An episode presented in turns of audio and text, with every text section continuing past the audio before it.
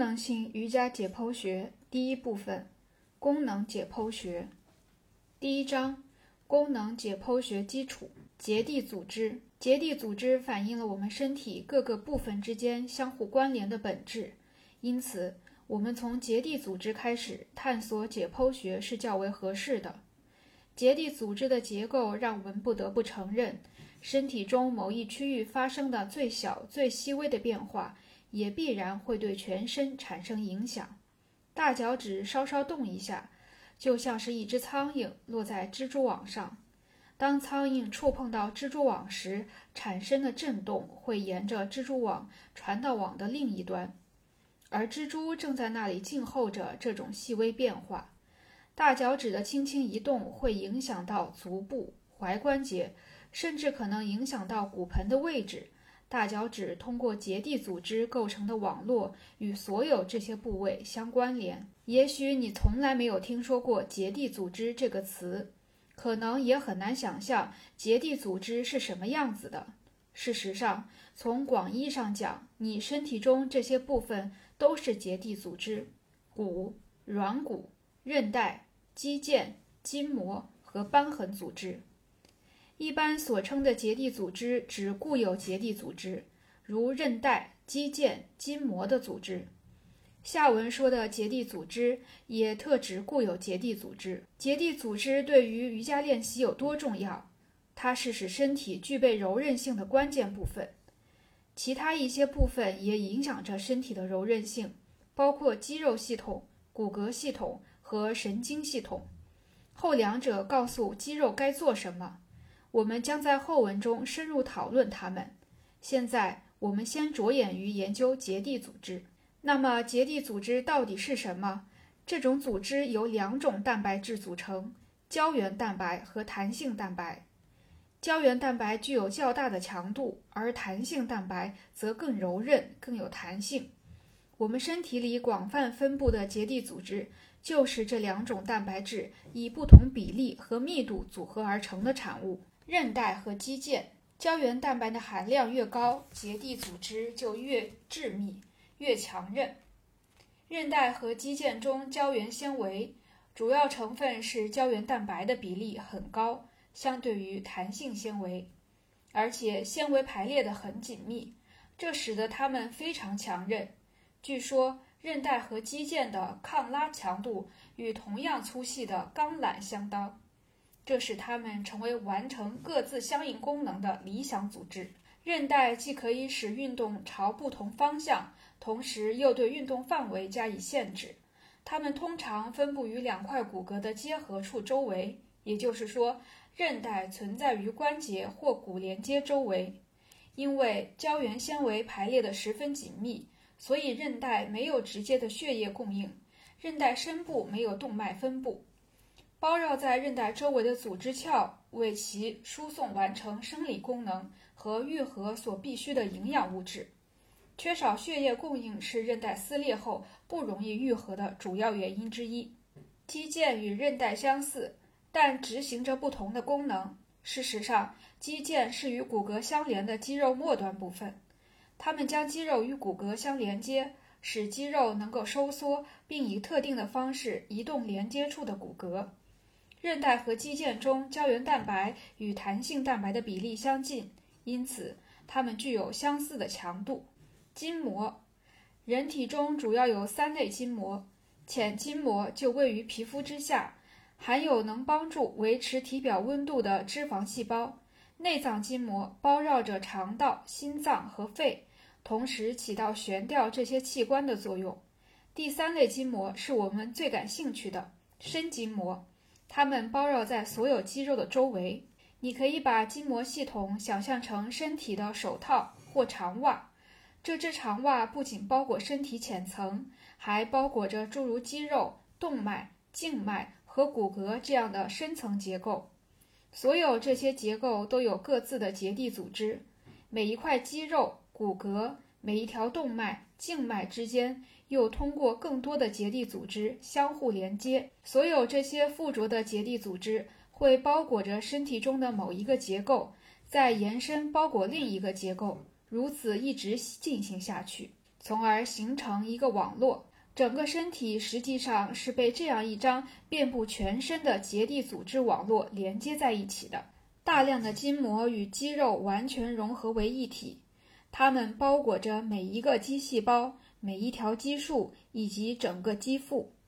虽然我们使用了不同的名词“肌肉”和“筋膜”来描述一个结构中的两个部分，但孤立地考虑这两者是不符合实际情况的，也无助于我们以真正的整体角度来认识身体。让我们通过花生酱、果酱三明治的类比来思考筋膜和肌肉的关系。三明治的一片面包上抹了花生酱，另一片上抹了果酱，然后把两片面包合在一起后，你就得到了一个三明治。你可以把花生酱和果酱作为三明治的两个单独的部分来讨论，但你不可能把它们完全分开。类似的。把肌肉和筋膜当做两个可分离的事物来进行讨论也是不现实的，因此我们可以采用一种更复杂的说法，把肌肉表述成肌筋膜。身体的整体性还不止于此，肌腱、韧带和包绕骨骼的组织都属于结缔组织，它们之间的结合和相互作用非常奇妙。肌腱没有明显的末端。它会一直延伸至骨骼周围的结缔组织层内，并与之相互交织在一起。同样，韧带也没有任何明确的起点和止点，它们会延伸到骨组织之中。当你看到一幅膝关节的解剖图，其中很多的肌腱、韧带和关节囊交汇在一起，你很难在不同的结构之间看出明显的分界。不仅是在瑜伽中。人体在其他运动项目，如舞蹈、自行车和滑雪中所展现的惊人的能力，都是在上述这些结缔组织的共同作用下才实现的。当结缔组织的柔韧性提高时，我们的骨骼会位于更好的位置，身体会呈现出更好的姿态。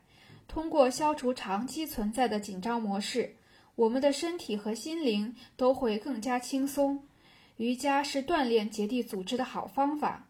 我们可以通过运用某些肌肉的力量来伸展其他一些肌肉，或者利用地面或重力作为阻力来主动伸展体内的结缔组织。由此，我们的骨架得以重新排列，与肌肉系统相结合。让我们探究一下肌肉系统。首先问大家一个问题：肌肉是由什么组成的？或者换一个角度来思考，当一块肌肉如腘绳肌被撕裂时，发生了什么？你可能会说，这些表示一些肌纤维被撕裂了。那么，肌纤维又是什么？带着这些问题，我们来看下面的内容。肌肉中有两种蛋白质：肌动蛋白和肌球蛋白，它们排成长列。这些蛋白质在等待着神经系统发出释放钙离子的信号。当钙离子被释放到这两种蛋白质中时，两种蛋白质就会像磁铁一样相互吸引，这就是肌肉收缩的基础。那么是什么使这些蛋白质排成长列，并沿一个方向收缩？答案是结缔组织，在这里更准确地说是筋膜。一簇纤维（肌原纤维）结合形成一个肌细胞，即肌纤维。这些肌细胞就像橘子里一粒粒的果肉一样，每一粒果肉都有自己的一层表皮。对肌细胞而言，这层表皮就是一层包绕着它们的筋膜，我们称之为肌内膜。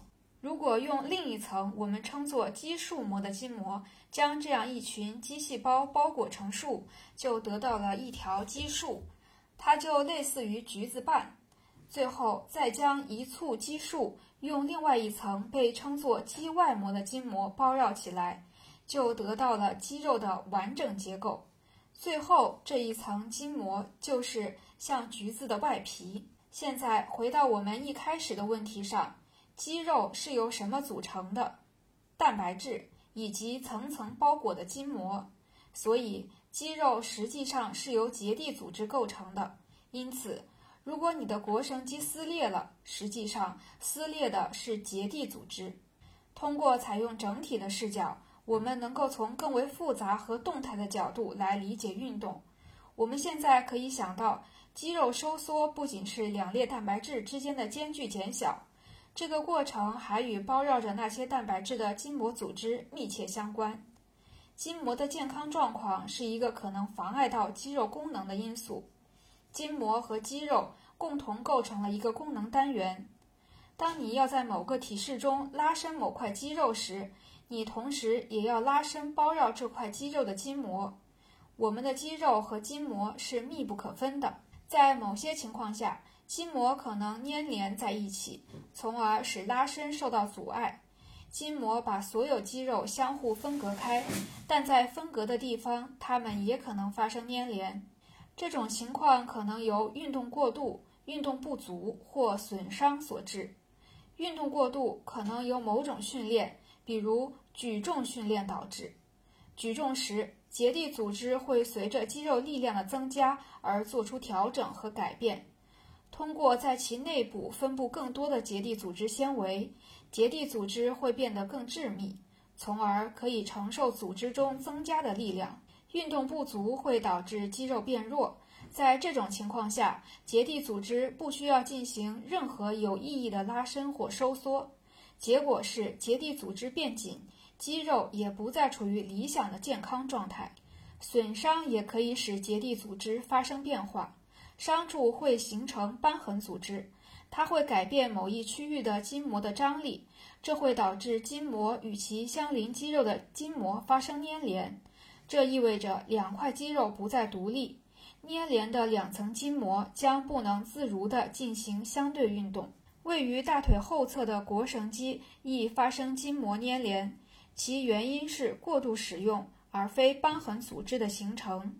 腘绳肌每天要收缩数百次，甚至只是为了日常走路，它都需要如此频繁的收缩。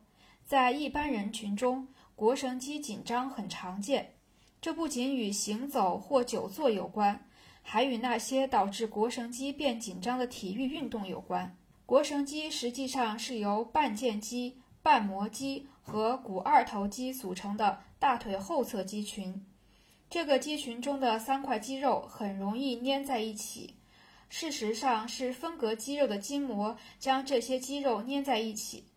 如果肌肉都粘在一起，它们就不能发挥出各自最佳的功能，因为。我们在使用腘绳肌时，通常并不需要进行精细运动，往往只需其提供力量，所以我们未必会注意到腘绳肌的粘连。直到想要拉伸它们时，我们才会发现自己的腘绳肌竟然如此紧张。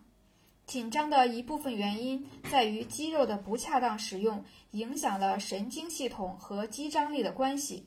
另一部分的原因则在于筋膜对刺激的回应，其中一种回应方式便是将腘绳肌粘连在一起，以削弱这三块肌肉的独立性。如果同样程度的粘连发生于较小的肌肉，比如控制手指运动的肌肉中，我们就可能遇到麻烦。与利用腘绳肌来活动膝关节与髋关节相比，手指的活动对相应肌肉独立性的要求更高。因此，一旦控制手指运动的肌肉发生粘连，那么进行精细运动就会变得很困难。